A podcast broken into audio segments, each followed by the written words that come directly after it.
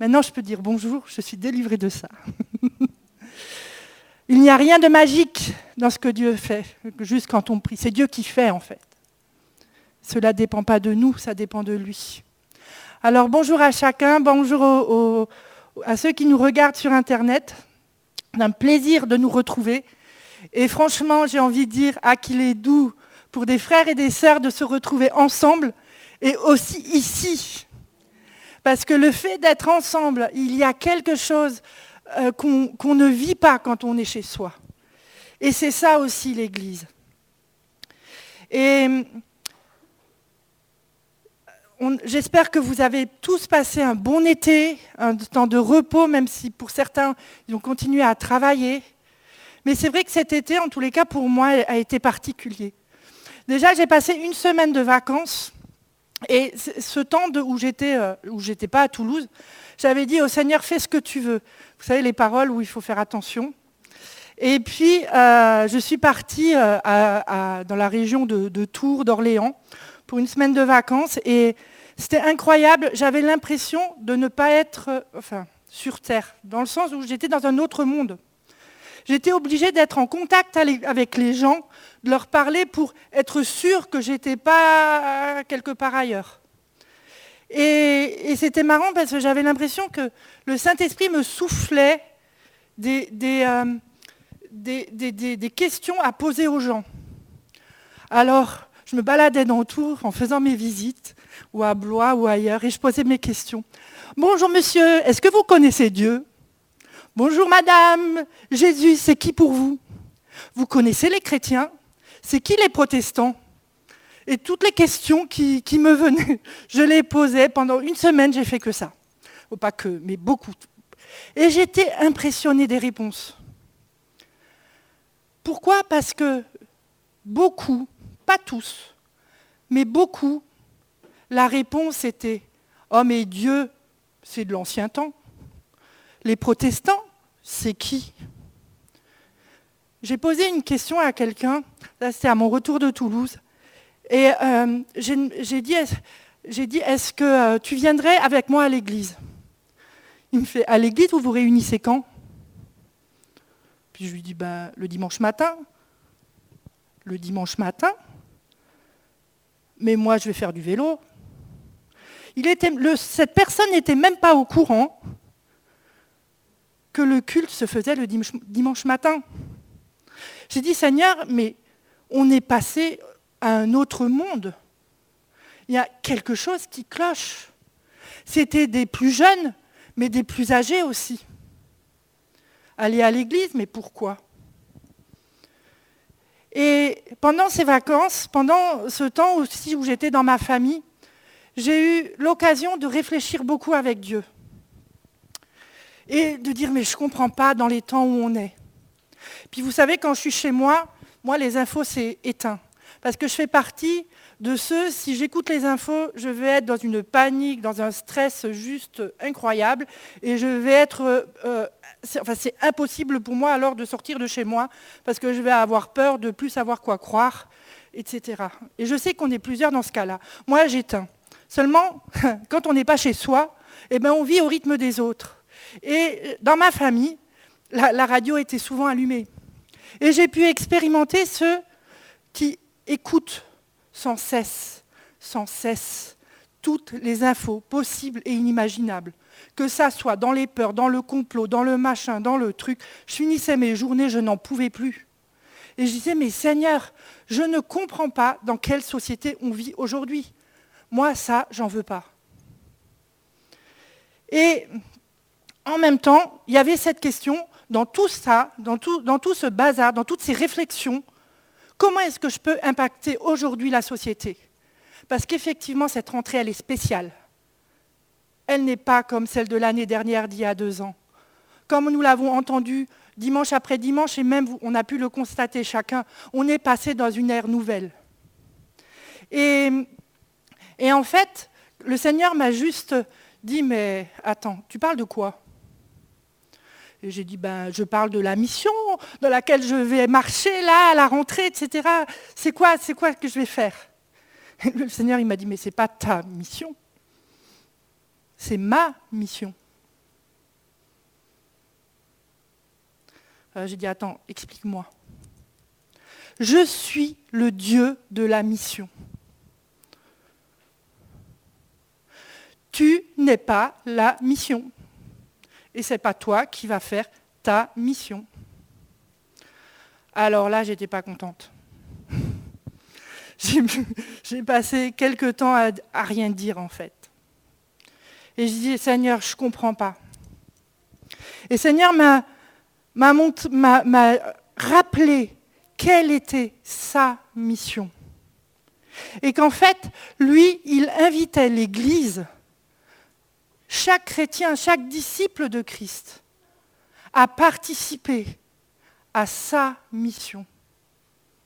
Et que c'est lui qui donne des ordres de mission.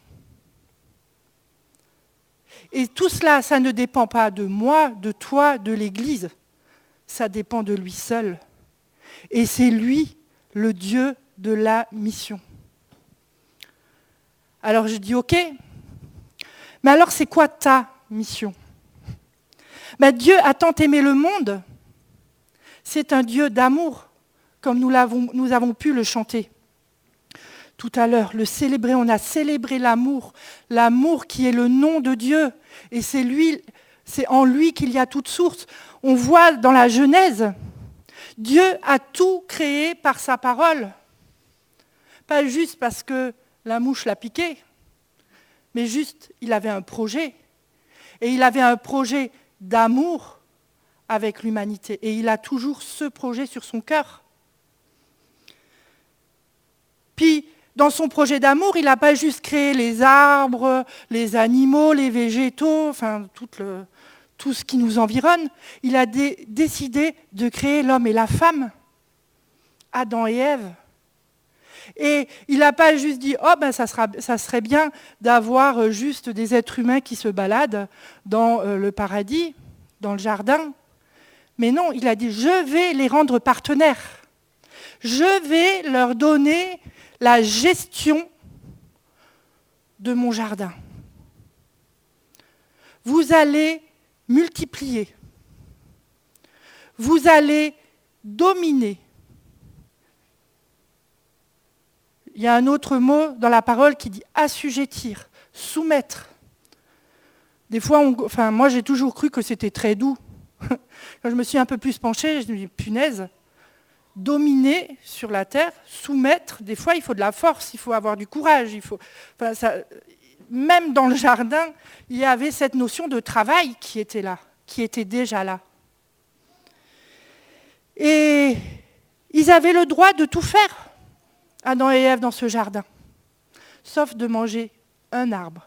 Ils avaient une restriction, toucher le fruit de l'arbre de la connaissance du bien et du mal. Et, pom, pom, pom, pom, l'être humain, Adam et Ève, ont succombé à la tentation et ont mangé de ce fruit. La désobéissance qu'il y a eu a des conséquences encore aujourd'hui sur l'humanité. Et Dieu n'a pas juste, n'a pas juste puni Adam et Ève en les jetant du jardin mais c'était un acte d'amour. Parce que s'il ne l'avait pas fait, la désobéissance et les conséquences auraient duré pour l'éternité peut-être. Donc c'était un acte d'amour.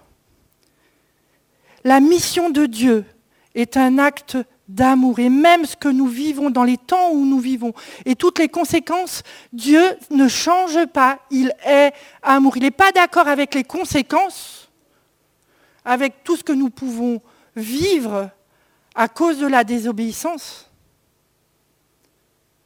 Mais il est amour. Dieu a tant aimé le monde.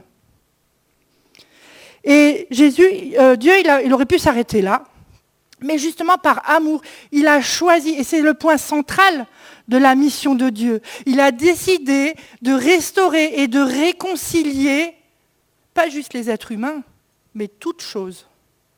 Dans Acte 3, 21, il est dit, Pour le moment, Jésus-Christ doit rester au ciel jusqu'à ce que vienne le temps où tout sera renouvelé. Tout. Tout, c'est pas juste l'être humain. Tout, c'est l'environnement, c'est la politique, l'économie, c'est euh, l'éducation, c'est l'Église aussi, c'est euh, tout ce qui nous entoure. Partout là où on est impliqué, c'est toute la société. Dieu n'est pas restreint, Dieu est large. Le monde, c'est tout. L'humanité est large. Et le but final de Dieu, c'est que sa famille, son royaume soit un. Et que toute nation, toute tribu, toute langue soit, se retrouve devant le trône de justice et de grâce. Et vous pouvez lire plusieurs passages dans l'Apocalypse où, Jean, quand il a eu euh, ses visions, nous le dit très bien. Par exemple, ce verset où il est dit euh, que les, anciens euh, chantent un cantique nouveau en disant Tu es digne de prendre le livre et ils ouvrirent les seaux, car tu as été immolé, il parlait de Jésus, et tu as racheté pour Dieu par ton sang des hommes de toute tribu, de toute langue, de tout, de tout peuple, de toute nation. Tu as fait d'eux un royaume, un royaume dans le sens de famille, un royaume et des sacrificateurs pour notre Dieu. Et ils régneront sur la terre. Et ils régneront sur la terre. J'avais oublié, moi, cette fin de phrase. Sur la terre, société, société, humanité, le plan que Dieu a fait depuis le départ, euh, il nous a fait... Enfin, vous voyez? Et nous sommes appelés à régner. Qui est appelé à régner? Les enfants de Dieu. Et Jésus, quand il était sur terre, il a dit une phrase qu'on trouve dans l'évangile de Jean, au chapitre 20, au verset 21. Il a dit, comme le Père m'a envoyé, il a payé de sa vie, il est descendu, il s'est abaissé, il nous a montré le chemin, il nous a enseigné, il a mis des fois la main là où c'était pas beau. Comme le Père m'a envoyé, moi, Jésus, je vous envoie. Et là, il y a une invitation. Oui, c'est un commandement, mais on a toujours le choix. Pour l'Église, avec un grand E, pour l'Église locale et pour chacun d'entre nous. La réponse est d'abord individuelle et bien plus large ensuite. La mission de Dieu touche, comme on vient de le dire, l'univers toute la création. Elle est multidimensionnelle, comme on a pu le voir. Elle inclut la, restauration de toutes choses. Donc, important, Jésus, il est venu pour que le royaume vienne et que le royaume soit plus proche de nous et qu'on puisse le faire connaître. Et Jésus veut nous rendre participatifs. Voici la mission de Dieu. Dieu a tant aimé le monde qu'il a donné son Fils unique afin que quiconque croit en lui ne périsse pas et qu'il ait la vie éternelle. Dieu, en effet, n'a pas envoyé son Fils dans le monde pour juger le monde. Combien croient Chrétiens même, et surtout les non-chrétiens, que Jésus est venu pour juger le monde, que Dieu est un Dieu qui juge? Ce n'est pas ce qui est dit dans la parole. Dans la parole, il est écrit, en Jean 3, verset 17, Dieu en effet n'a pas envoyé son Fils dans le monde pour juger le monde, mais pour que le monde soit sauvé par lui. Voilà le message, voilà la mission de Dieu. Comme le Père m'a envoyé, je vous envoie. Alors notre société, elle est en transition on a chacun vécu cet événement du Covid de façon différente. Aujourd'hui, pour moi, c'est très clair. Le Covid est un marqueur temps. Dieu a marqué le temps. c'est un avis personnel, c'est comme ça que moi je l'ai reçu. quand le Covid, cette pandémie, elle est arrivée, c'était définitivement ce qui était hier, c'est du passé, maintenant, c'est aujourd'hui et c'est du nouveau. Et il y a autre chose à vivre. Nous sommes dans ce temps de transition. Un temps de transition, c'est jamais facile. On a l'impression d'avoir les fesses entre deux chaises. Hein, c'est une fois il faut aller à droite, une fois il faut aller à gauche. Est-ce que je vais au culte? Est-ce que j'y vais pas? Est-ce qu'il faut que je fasse autre chose? Voilà, je mets le masque, je mets plus le masque. voilà. On ne sait plus. On est en perte de repère. Pour certains, ils sont paniqués. Et ce matin, au nom de Jésus, toutes les peurs qui peuvent encore nous tenir, tout ce qui nous tire en arrière, au nom de Jésus, que ces peurs maintenant soient brisées une fois pour toutes. Et je prie éternel que ce vide où ces peurs ne sont plus ne soit pas vide, mais que tu viennes avec la puissance de ton amour, la puissance de ton courage et de ton audace pour l'aujourd'hui. Viens avec ta sagesse.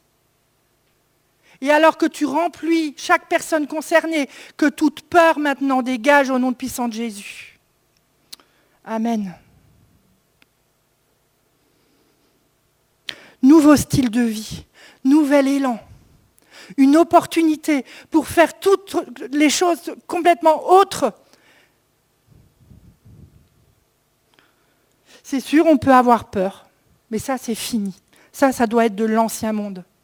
Aujourd'hui, on doit pouvoir marcher d'une façon nouvelle, de pouvoir gérer les peurs et les craintes qui viennent là tout de suite. Seigneur, je te redonne ça, c'est pas toi. C'est un apprentissage je reviens à mon message. Je peux écarter.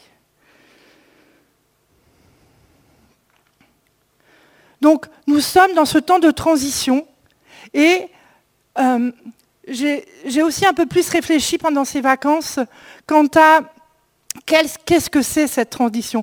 On parle de moderne, post-moderne, il y a beaucoup de postes qui, sont là aujourd'hui et euh, on est toujours là près de quelque chose. Euh, le Seigneur me parlait du post-christianisme. Je vous avoue que la première fois que je l'ai entendu, c'est Nico qui en a parlé. Et je suis rentrée à la maison, j'ai boudé. J'ai dit quand même, Seigneur, mais le christianisme, c'est quand même notre civilisation, etc. Et puis j'ai cherché, ben en fait, à quoi correspond la période de l'ère chrétienne? Et ça va de la conversion de l'empereur Constantin au IVe siècle au XXe siècle. Donc après, je laisserai les historiens euh, faire leur job. c'est pas mon, c'est pas euh, pas là-dedans que je veux rentrer. Mais c'est intéressant de savoir que cette civilisation a façonné son histoire pendant tous ces siècles. Il y a une langue particulière, il y a des symboles, il y a des rites, il y a des coutumes, il y a le calendrier qui rythme bien notre année. Et, tout cela, c'est devenu une, idéologie et la chrétienté était au cœur des sociétés. Elle était là pour influencer. Il y avait, le, christianisme avait au sein de nos sociétés occidentales un certain pouvoir. Et puis la façon dont aussi, euh, dans cette ère-là, les missionnaires ont été envoyés. Dans toute cette période, il y a eu des bonnes choses, des milliers de conversions, peut-être même plus, j'en sais rien. Et il y a eu aussi de très mauvaises choses.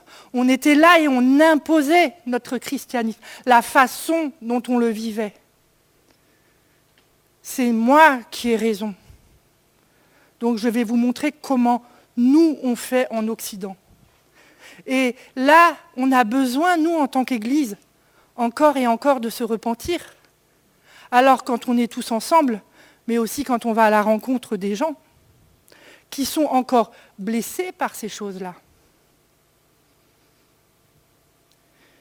Et, moi, il m'est arrivé de rencontrer des gens où, euh, quand je leur parlais de Dieu, c'était non. Pourquoi? Parce qu'ils ont fait du mal à l'arrière, arrière, arrière, arrière. Donc ce n'est pas juste un fantasme qu'on se fait, c'est une réalité. Et on voit aujourd'hui que le christianisme s'essouffle ça ne fonctionne pas comme on, fonctionne jusqu'à aujourd'hui. Il y a eu, encore une fois, des bonnes choses, et je bénis les bonnes choses. Moi, je me suis quand même converti en 92, et apparemment, ça rentre encore euh, dans l'ère chrétienne. et il y a eu plein de bonnes choses. Et pourtant, le christianisme s'essouffle. Il est en train de mourir si on ne fait rien. J'ai lu hier, j'étais pas contente, que si on ne fait rien, d'ici 2050, il y aurait autant de musulmans que de chrétiens. Cela veut-il dire que l'Europe deviendrait un continent musulman? Bref, nous sommes en train de, basculer dans l'ère post-chrétienne. Comme je vous disais en introduction, quand j'ai posé mes questions, là, mes diverses questions, euh, et puis après, c'est aussi des choses que j'ai, que j'ai lues, euh, dans la chrétienté, ça, on est tous d'accord, tout le monde connaissait les récits bibliques, en tous les cas, la base. Enfin, je veux dire, euh, la naissance de Jésus, Pierre qui marchait sur l'eau, enfin bon bref, on connaissait la Bible, les histoires de la Bible. Aujourd'hui, c'est plus le cas. C'est plus le cas. Dans tous les cas, c'est de moins en moins le cas. Et dans un sondage que, j'ai lu, euh, le récit qui est le plus connu en France, c'est l'arche de Noé. la vie, dans la, chrétienté, la vie de l'Église euh, était connue. Et comme je vous l'ai témoigné dans l'introduction, aujourd'hui, elle devient marginale et même méconnue. Les chrétiens étaient nombreux dans la chrétienté. Aujourd'hui, on est une minorité. Et quand on peut en parler à certaines personnes qui ne sont pas chrétiens, on fait partie d'un club, d'un groupe. C'est bien, tu fais ton activité de la semaine. Je suis un peu caricatural, mais pas si loin que ça. Les chrétiens, en Europe occidentale, nous les chrétiens, on était chez nous. On avait nos valeurs, on avait notre Jésus, on avait euh, notre rythme de vie, notre calendrier, nos fêtes, etc. Aujourd'hui, ben, nous sommes un peu dans un terrain étranger parce qu'on fait partie, on est, des groupes parmi d'autres groupes. Et si aujourd'hui on demande, allez, je sors d'ici au premier passant, ce qu'est l'ascension, ou ce qu'est Pâques, ou, ou autre fête, je ne suis pas sûre que j'aurai une réponse. Dans la chrétienté, c'était très institutionnel, très administré très rigide, on fait nos activités dans nos murs. Pas que ce soit pas bien quand je dis ça, mais ça pose des limites. Qu'aujourd'hui, ces limites, on ne peut plus. Et dans la post-chrétienté, on va devoir aller vers une église en mouvement. En mouvement pas vers l'intérieur, parce que ça on sait faire, mais en mouvement vers l'extérieur on doit aller rejoindre nos contemporains qui sont à l'extérieur, qui, vivent des choses parfois très compliquées, des fois très joyeuses, mais qu'on soit là pour partager ensemble la vie simplement, mais la vraie vie, la vie en Jésus. le post-christianisme a des valeurs. Les, valeurs que j'ai relevées, mais il y en a sûrement beaucoup d'autres, euh, il y a la famille, l'authenticité, les relations. Et je suis sûre que si on prenait toutes ces valeurs, de toute façon, il ne. Euh, faut pas être dupe, on sait très bien que ces valeurs sont très bibliques. Et on pourrait faire un message juste pour ça, mais il faut que j'avance. L'expérience de hier, c'est-à-dire tout ce que nous avons vécu dans cette ère chrétienne, doit nous servir pour bâtir l'aujourd'hui. Nous devons, comme on va, faire la brocante et on va chiner pour savoir qu'est-ce qui est bon, qu'est-ce qui nous intéresse, etc. Avec le Saint-Esprit, nous devons regarder qu'est-ce qui est bon dans cette culture chrétienne et prendre ces joyaux et commencer à les vivre peut-être sous une autre forme, mais le fond restera le même. Jésus ne change pas. Donc l'Église est invitée, et ça sera mon deuxième point, à, participer à cette mission envoyée par Jésus. Premièrement, le chrétien doit être un disciple un disciple du royaume. Disciple ressemblé à Jésus. Donc une personne toujours en transformation. Donc être disciple, c'est accepter de suivre Jésus dans tous les domaines de sa vie.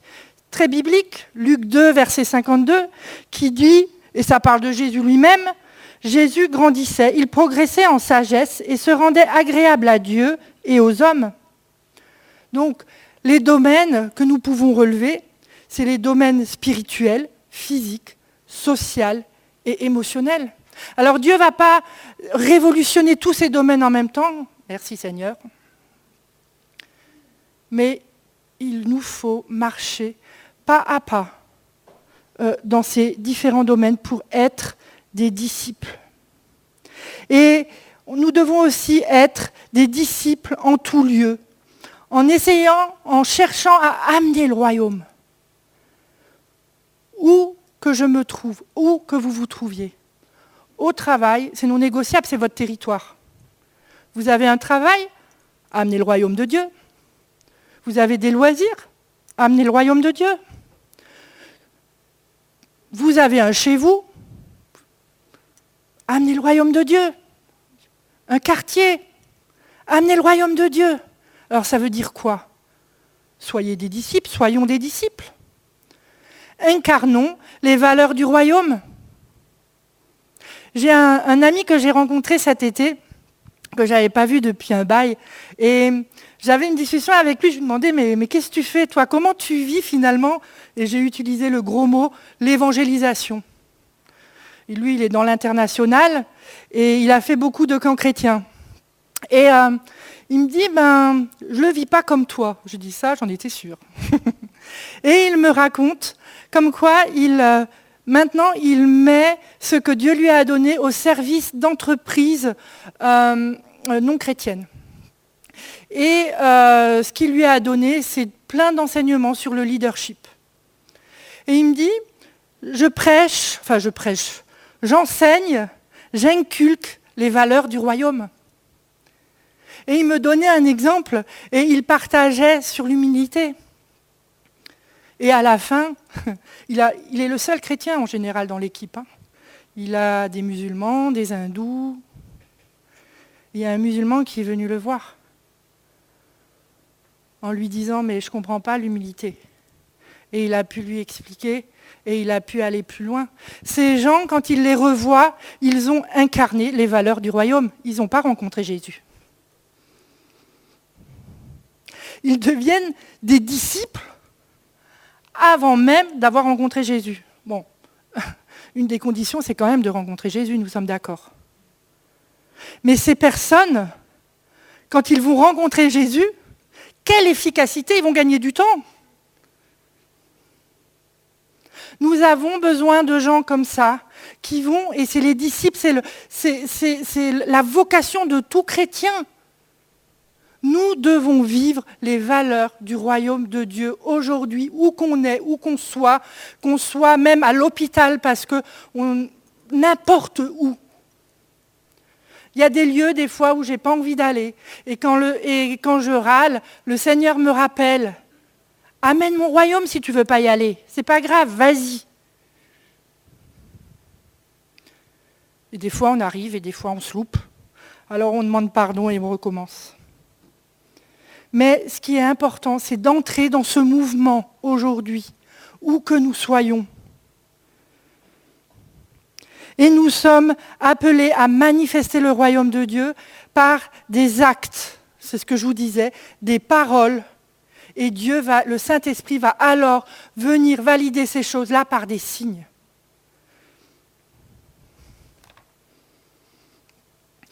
En tant que disciples, aujourd'hui dans notre société, nous devons apprendre avec le Saint-Esprit. Aujourd'hui, c'est plus négociable. Nous devons apprendre avec le Saint-Esprit et avec les autres. C'est une, une, chose que le Seigneur m'a flashé pendant ses vacances en jaune, parce que là aussi j'avais des questions. Il m'a dit et avec les autres. Pas tout seul, pas juste moi et le Saint-Esprit est ce que je crois recevoir? Et avec les autres, parce que ces choses, ce que le Saint-Esprit dit en général, ça se confirme avec les autres. Donc marcher, entrer dans ce mouvement-là, c'est marcher avec d'autres, c'est se retrouver par groupe, par groupe d'affinité, par groupe, euh, je ne sais pas moi, vous êtes des instits, Retrouvez-vous ensemble entre instits et, commencez à prier pour euh, les enseignants qui ne sont pas chrétiens, pour les élèves, que la manifestation de Dieu se, manifeste. On attend un réveil, mais il ne va pas nous tomber du ciel. Moi, j'y crois pas à ça. Oui, Dieu va agir. Mais il a dit que nous devons agir et parler. Et les signes suivent. Bon, des fois, ils viennent avant, merci Seigneur. Mais commençons. Et je sais qu'il y en a qui ont déjà commencé. Commençons à nous retrouver. Les musiciens, là, les artistes, retrouvez-vous.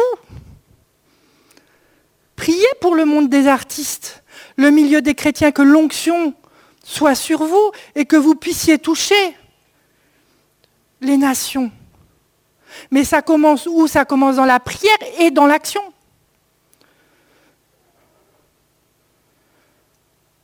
Aujourd'hui, il y a de quoi faire.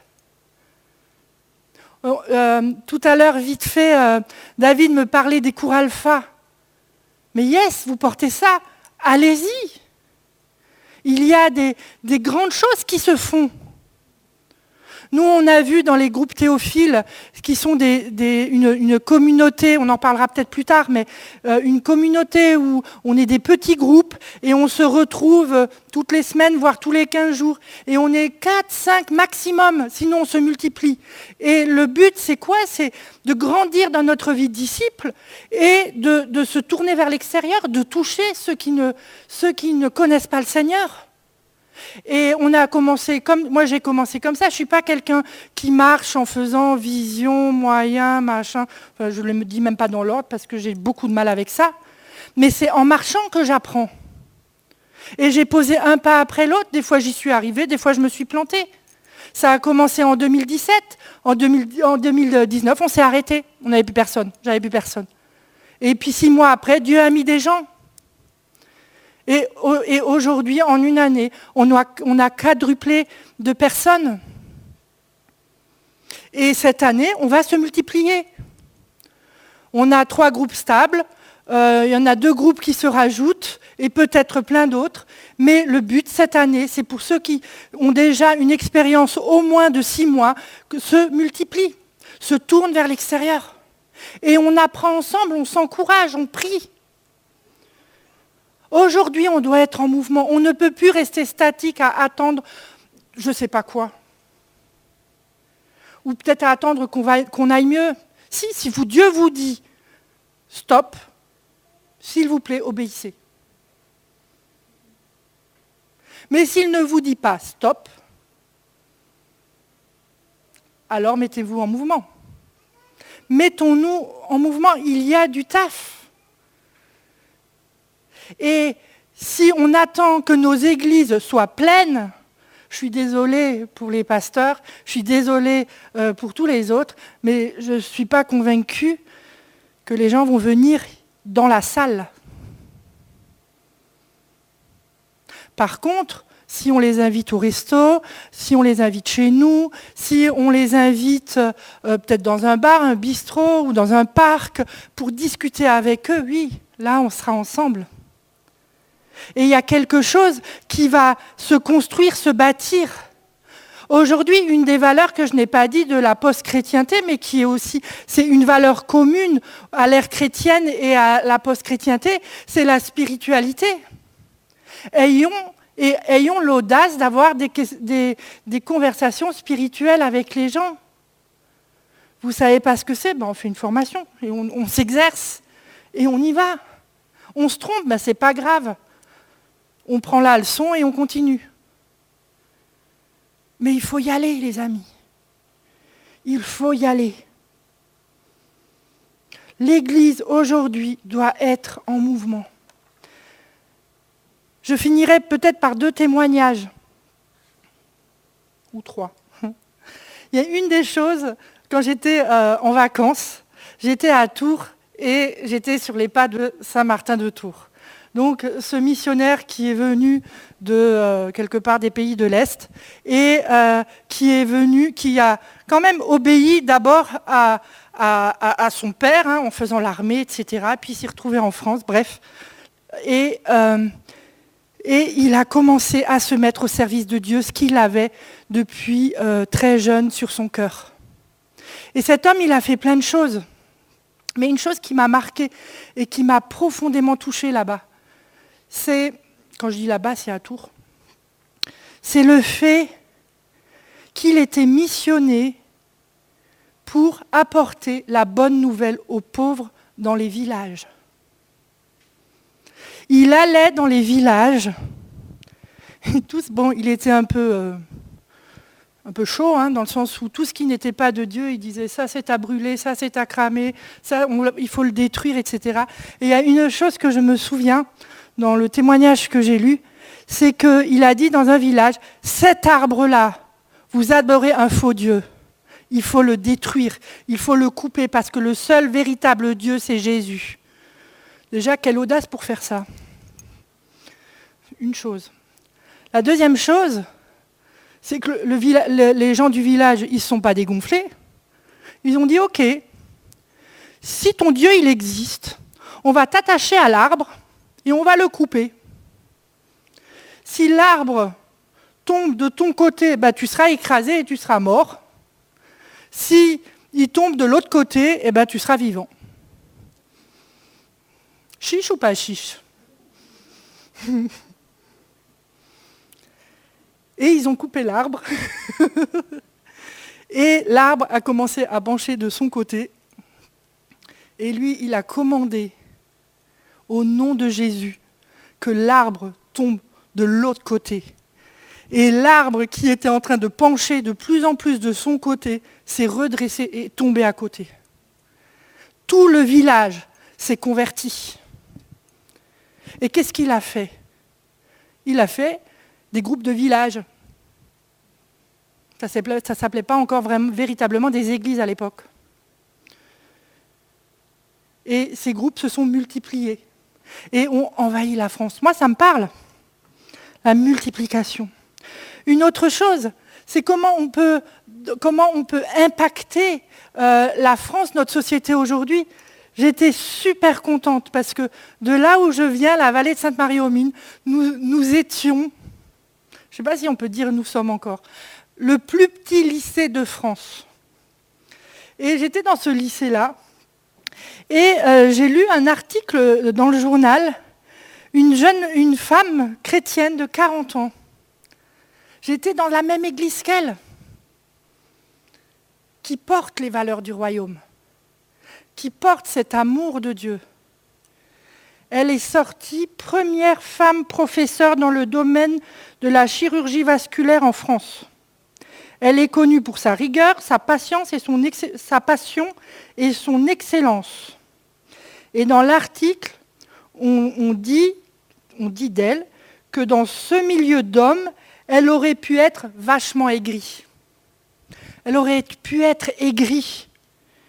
Mais non, ça lui a donné toujours plus de motivation pour aller plus loin et pour aller plus haut. Ça, c'est une, une femme, pour moi, qui est un modèle. Oui, Seigneur, je ne veux plus être aigri. Je veux aller plus loin et je veux aller plus haut pour l'avancement de ton royaume et impacter et influencer là où tu me mets. Quels sont les modèles que nous avons? Éteignons un peu les infos. Réfléchissons aux modèles que nous avons. Oui, Jésus. Et je finirai avec ça, dans mon parcours, euh, il y a, un, gars que je connaissais de mon enfance qu'un jour j'ai croisé, il m'a dit, tu es encore vivante? Juste pour vous dire, on ne donnait pas cher de ma peau. Hein. Mais aujourd'hui, si je suis là, c'est parce que j'ai eu des hommes et des femmes que Dieu m'a placés à des temps donnés. Et pas, je suis sûre et convaincue que c'est pareil pour tout le monde. Et c'est des gens qui nous ont permis d'avancer. L'ami que j'ai vu cet été, quand j'étais malade et que j'étais fibromyalgique, des fois je disais, mais comment il ferait lui? Et ça me redonnait le punch pour avancer. Dans cette église, il y a une chose qui m'a gardé quelque part. C'est quoi? Le droit à l'échec. On a le droit de se tromper ici.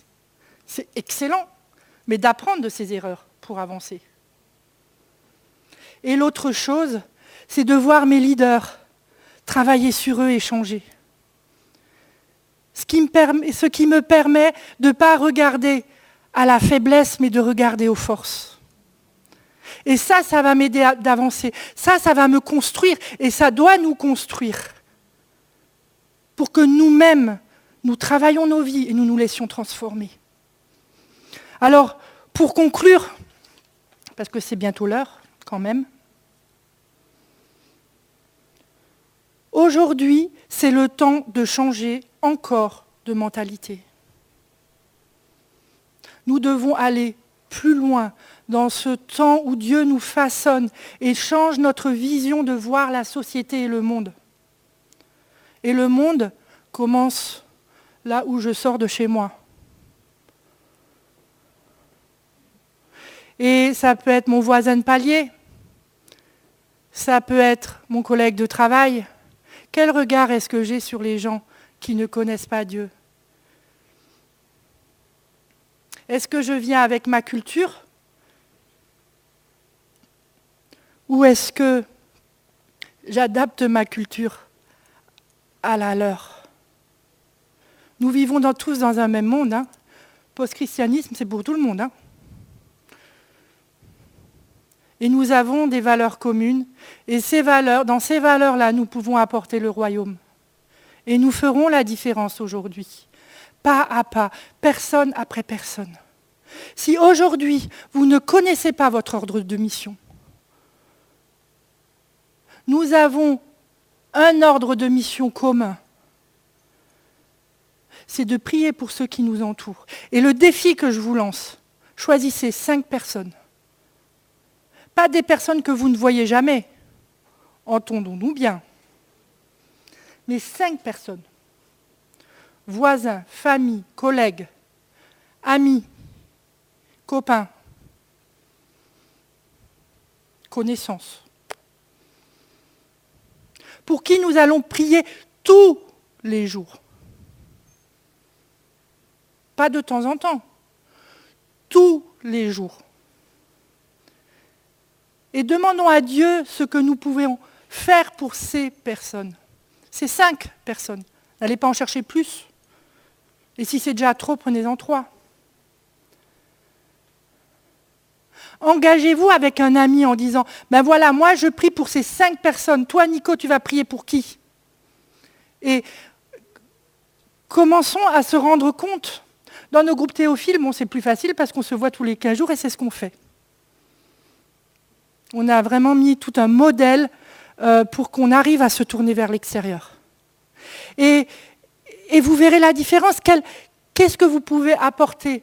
Pas en parole, ou uniquement en parole, ce n'est pas des théories que veulent les gens. C'est des démonstrations d'amour. Comment vous allez aimer vos cinq personnes? Et là, il y a des choses qui vont changer. Ces personnes-là vont rencontrer Jésus. Je vous l'assure. Ces personnes vont commencer à s'ouvrir. Et ils vont rencontrer le Jésus, euh, le Jésus qui est plein d'amour. Et il faut que j'arrête, mais ça brûle sur mon cœur. Je vous promets, les amis, si chacun, cette année, prie pour cinq personnes, démontre de l'amour à ces cinq personnes, on fait le bilan au mois de juin, il n'y a pas de souci. Et on va être vraiment surpris. On va être vraiment surpris. Parce que Jésus va venir. Alors Seigneur, merci. Merci parce que toi, tu n'abandonnes jamais. Merci parce que ton amour demeure et tu n'abandonnes jamais. Quand tu as un projet et ce projet, Seigneur, que tu avais au début de l'humanité, tu continues de l'accomplir, avec ou sans nous, mais tu continues de l'accomplir. Tu nous rends participants. Et Seigneur, on veut te dire oui encore aujourd'hui, oui pour cette année nouvelle. Nous voulons entrer dans le mouvement, dans ton mouvement, Seigneur. Pas encore dans quelque chose de différent, mais dans ton mouvement à toi pour ne pas perdre de temps. Seigneur, nous ne voulons pas forcément surajouter les activités, mais nous voulons être des témoins vivants et vivre les valeurs de ton royaume, Seigneur, là où tu nous places, que ce soit dans notre travail, dans notre quartier, dans notre immeuble. Donne-nous cette audace, Seigneur, que nos langues se délient de la bonne façon, selon ton cœur. Que, que des fleuves d'amour puissent être, euh, se déverser, Seigneur, à travers nous, sur tous les gens que nous rencontrons. Je prie en particulier pour cette rentrée, pour les instits, les professeurs. Seigneur, et tous ceux qui travaillent, parce qu'il n'y a pas que, que ton amour se déverse, Seigneur, et touche tous ces jeunes. Le masque n'est rien comparé à ce que toi tu peux faire. Alors nous invoquons la puissance de ton nom, Seigneur, sur cette année. Et nous déclarons, Seigneur, qu'un nouveau mouvement se lance ici à Toulouse, dans cette église, que, vraiment un mouvement nouveau de ta présence vers l'extérieur, Seigneur, se, se mette en route toujours plus, Seigneur. Il y en a déjà qui sont en route, mais nous te demandons plus, Seigneur. Que nous ne puissions plus rester tranquilles, Seigneur, jusqu'à ce que notre ordre de mission soit accompli. Dans le puissant nom de Jésus. Amen.